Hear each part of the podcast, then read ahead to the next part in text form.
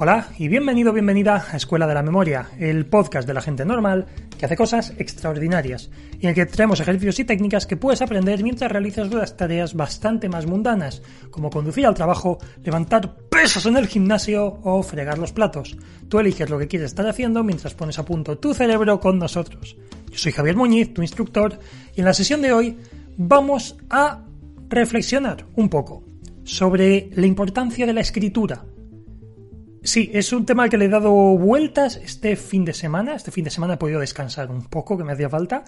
Y he hecho precisamente eso.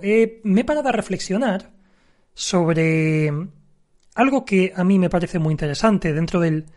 Eh, todo el tema del repaso activo, del método Feynman, me parece fantástico, me parece muy, muy atinado y es algo que me gusta mucho.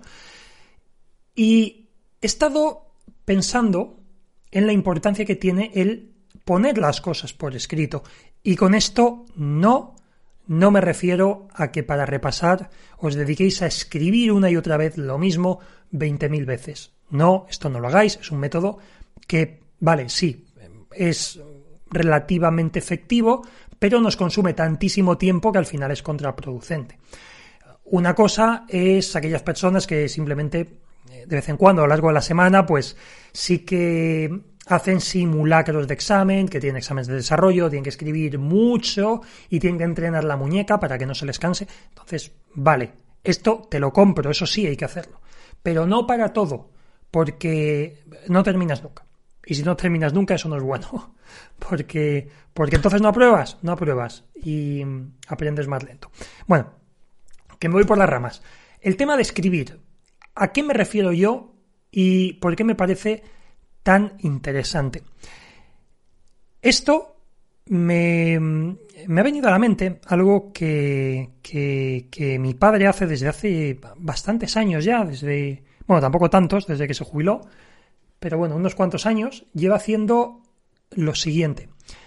Cada vez que se va de vacaciones, cada vez que hace alguna cosa reseñable, incluso salidas al monte con, amigos o, el solo andar, pues lo que hace es que escribe lo que ha experimentado, escribe lo que ha visto. No es una cuestión de tener un diario, el típico diario de querido diario y me siento bien o me siento mal. Los pájaros cantaban pero no con la suficiente intensidad y esto es un rollo. No, no ese tipo de diario, por supuesto que no. Es simplemente el intentar describir la experiencia, describir...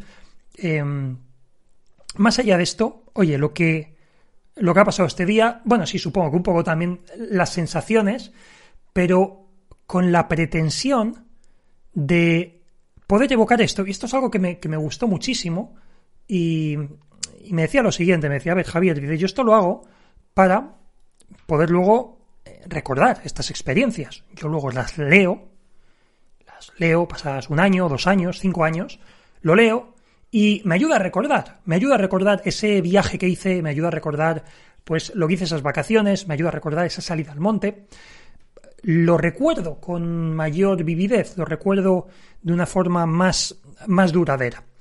Y claro, esto, esto es algo que yo también viví durante el confinamiento de, iba a decir, del, del, bicho, del bicho, pero no de Cristiano Ronaldo, del otro bicho, del, del malo, del COVID, pues durante el confinamiento, yo recuerdo que, bueno, no hace tanto que puñetas, que si no me acordase sería leche, pero que recuerdo que yo escribí un diario durante tres meses, tres o cuatro meses incluso, yo estuve escribiendo diariamente ese sí que era un poco un querido diario. Era un poco. Eh, me siento como una mierda hoy. Porque esto es horrible. O tengo miedo. Que también eh, fue curioso. Fue curioso porque. Porque le ponía palabras a lo que sentía en ese momento.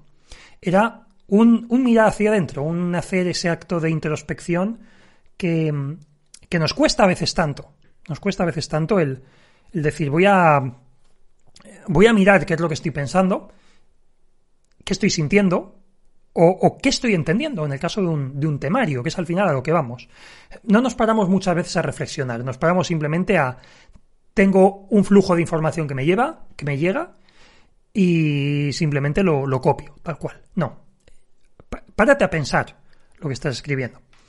Y como digo, esa experiencia mía durante el confinamiento por el COVID, pues me llevó a esto, me llevó a darme cuenta a, a eso, a, entender lo que me estaba pasando. Me ayudó a recordar la experiencia. Ahora la recuerdo con, con más vividez, precisamente porque me tomé el tiempo, no iba en piloto automático de venga un día, otro, otro, otro, otro, sino que me, me tomé el tiempo de escribir, de intentar ponerle palabras. Y es lo que, lo que dice el um, Stephen Kelly, creo que era, fundador de la revista Wired, que comentaba hace unos días, bueno, hace unas semanas, comenté en el podcast, que decía que él escribía para, para aprender a escribir, para tener ideas, porque hasta que no escribía, no sabía lo que, lo que quería hacer. El proceso de escritura era como un... Era una forma de canalizar esa creatividad, de canalizar eso.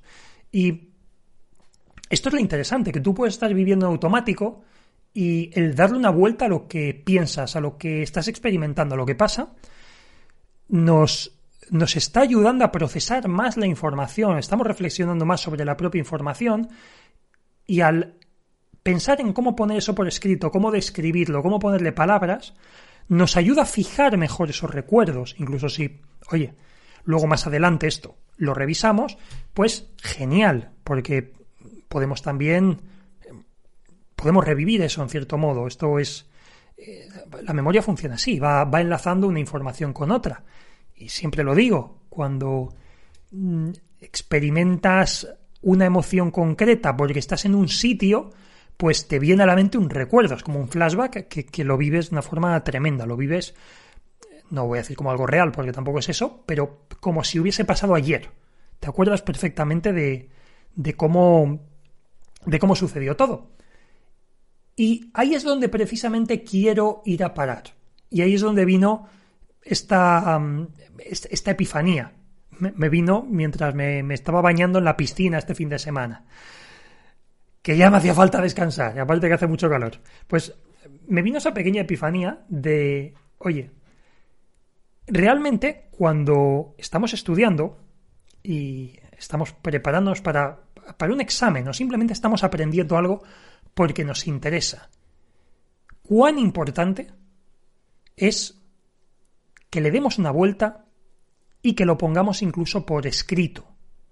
Lo que estamos entendiendo, ni siquiera lo que hemos leído, lo que hemos entendido, lo que pensamos que puede venir después, por lo que pensamos que eso puede ser correcto o incorrecto.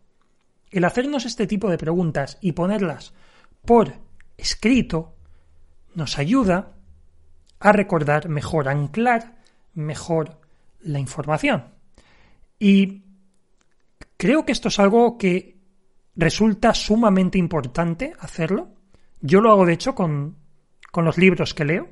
Es algo que hago. Escribo como una pequeña reseña de lo que me acuerdo en una libreta y podría tirarla a un bancal después de eso. Podría prenderle fuego.